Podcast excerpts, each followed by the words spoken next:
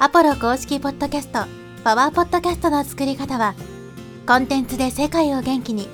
ブルーポイントインフォマーケティングの提供でお送りします。こんにちは、ポロです。今日はですね、YouTube ポッドキャストの使い方について話していきたいと思います。YouTube Music で、えーポッドキャストがね、配信できるようになりましたよという話をね、以前したかと思うんですけど、今 Google ポッドキャストがね、まあ運用されてますけど、2024年の末にはですね、Google ポッドキャストはもう完全に配信になって、YouTube Music のポッドキャストに移行していくという話が出ています。で、すでにですね、もう YouTube Music でポッドキャストは配信できるんですけど、まあ、一般的に言われてるのは、まあ、えービデオポッドキャストみたいな形で、YouTube の本体ですね、YouTube Studio の方で、まあ、ポッドキャストっていうのを設定すると、まあ、YouTube Music にも表示されるんですけど、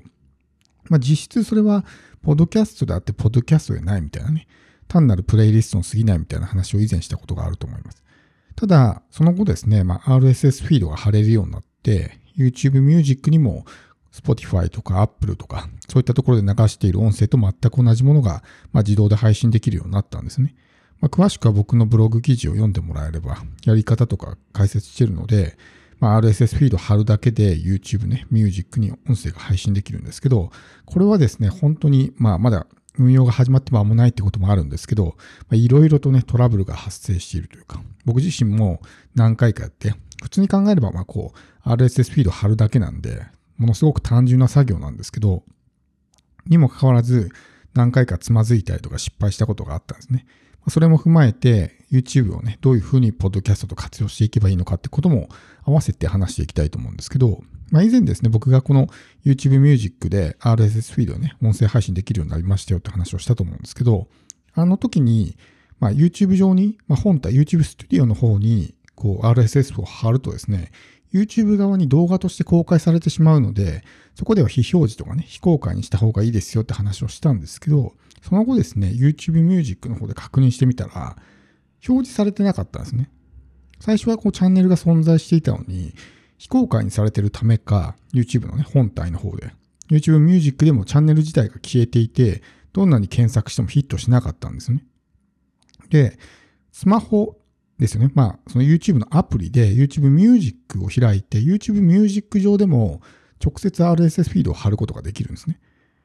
今までのやり方だと、YouTube の本体ですね、動画を上げるための場所に RSS フィードを貼ることで、YouTube を経由して YouTube Music に音声を配信するっていう流れだったんですけど、実は YouTube Music 上、YouTube Music のみで RSS フィードを貼ることもできるんです。で、それも試してやってみたんですけど、それでもやっぱり表示されなくて、どんなに検索しても、チャンネルは存在するんです。あの、チャンネル登録はされてるので。だけど、検索しても全くヒットしないっていう状態になって、その後どういうふうにしたかっていうと、まあ、もう一度 YouTube のね、本体の方に戻って、そこで、まあ、通常通り RSS SS フィードを貼って、そしてまあ、エピソードを吸い出してね、公開したわけですけど、まあ、メインチャンネルの方ですね、まあ、900エピソード以上あるんで、RSS フィードを貼って公開するということは、すなわち、900エピソードがバーンと一斉にですね、YouTube の自分のチャンネル上に表示されてしまうわけですね。だから YouTube の登録者なんかは、僕のその動画、新着動画みたいな形で、たくさんブワーっと過去のね、ポッドキャストの動画が出てきたと思うんです。おそらくその影響もあってですけど、結構な数のチャンネル登録が減ったんですね。まあこれはもうしょうがないかなと。まどっちを引き換えするか、今後 YouTube Music でポッドキャストを配信していくのと、この YouTube のチャンネルに与える影響ってものをね、考えたときに、やっぱりポッドキャストを YouTube Music で出す方がね、僕は重要だと思ったんで、もうそれはしょうがないということで、まあ、やったんですけど、まあそういったことが起こるんですね。RSS フィードで、こう、貼ってポッドキャストを配信すると、まあ、自動で勝手にね、過去のエピソード全部アップロードしてくれるっていうメリットはある反面、そういう一斉にエピソードが公開されてしまうので、まあ、既存のこのね、YouTube のチャンネルがある程度育っている人はですね、突然その視聴者に対して大量のコンテンツがね、バーっとフィードに表示されてしまったりするんで、そこでこう登録者がね、えー解除してしまったりとかっていうリスクがあるわけです。なので僕はこのメインチャンネルをそれをやって、そういった問題が起こったんで、サブチャンネルですね。こっちのパワーポッドキャストの作り方の方は、ちょっとやり方を変えたんです。というのは、もうその YouTube で普段使ってるメインチャンネルのね、えー、ところに RSS フィードを上げるのではなくて、別の YouTube のね、チャンネルを立ち上げて、まあ、会社のアカウントでね、えー、もう一個チャンネルを作って、それはもう完全にポッドキャスト配信のためだけのチャンネルですね。でそこを立ち上げて、そこに RSS フィードを貼って、で、YouTube ミュージック流すと。これはあくまでも YouTube をどうこうしようというのではなくて、YouTube ミュージックにこのポッドキャストを流すためだけのチャンネルなんで、別に YouTube が伸びようが伸びまいが全く関係ない。そもそもチャンネル登録ゼロなんで、全く新しく立ち上げたチャンネルなんで、まあどうなろうがね、全く痛くも痒くもないっていう状態なんで、まあそういう風にしたわけですね。もしこのセカンドチャンネルも今多分120、30エピソードぐらいはあると思うんですけど、それがもし全部またね、メインチャンネルの方に公開されてしまったら、まあ、コンテンツがもうすごいことになって、その視聴者の人が自分の見たい動画を探すだけでも一苦労すると思うんで、ちょっとそれはもう避けたいということで、別のチャンネルを立ち上げてね、今そっちで YouTube ミュージックに音声を流すような形にしています。で、この YouTube のね、使い方なんですけど、まあ、YouTube でもやっぱりこの、ポッドキャストっていうのは聞いてくれるわけです。で、ポッドキャストとある、誰が言ってたか忘れたんですけど、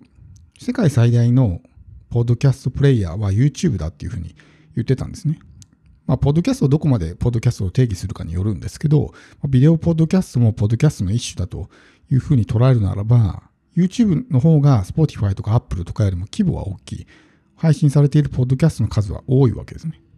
で、YouTube でポッドキャストを聞く人っていうのも一定数いるんで、もちろんそのリテンションレートはどうしても下がってしまうと思います。動画に動きがないんで、途中で集中力が切れてしまって、最後まで聞くみたいなことはないと思うんでね。最後まで聞いてほしいんだったらやっぱり Spotify とか Apple とか、そういったところにアップしておいた方が、リテンションレートは高くなりやすいんですけど、にしてもやっぱり一定数の人はね、YouTube で聞いてくれたりとかするわけですね。で、これをまどういうふうに活用していくのかってことですけど、基本的に特に日本の人たちっていうのは、あんまりポッドキャストに馴染みがないんで、そもそもポッドキャストを聞かないわけですね。存在を知らない。例えば SNS 上で Spotify とかのリンクをシェアしたとしてもですね、普段 Spotify を使ってないわけだから。まあ、それをクリックしてもなんかこう、例えばアカウント登録が必要だったりとかね、アプリのインストールが必要だったりとかすると、そこでもう、あ、めんどくさいからいいやってなっちゃうわけですね。だから、ポッドキャストを聞いてもらえれば、その価値を感じてくれて、リスナーになってくれるかもしれないけども、そもそもその前の段階で脱落してしまうってことが、まあ、起こりやすいわけです。やっぱりこの、ポッドキャストの新規リスナーをね、SNS とかから引っ張っていきたいのであれば、まあ、お試し視聴じゃないですけど、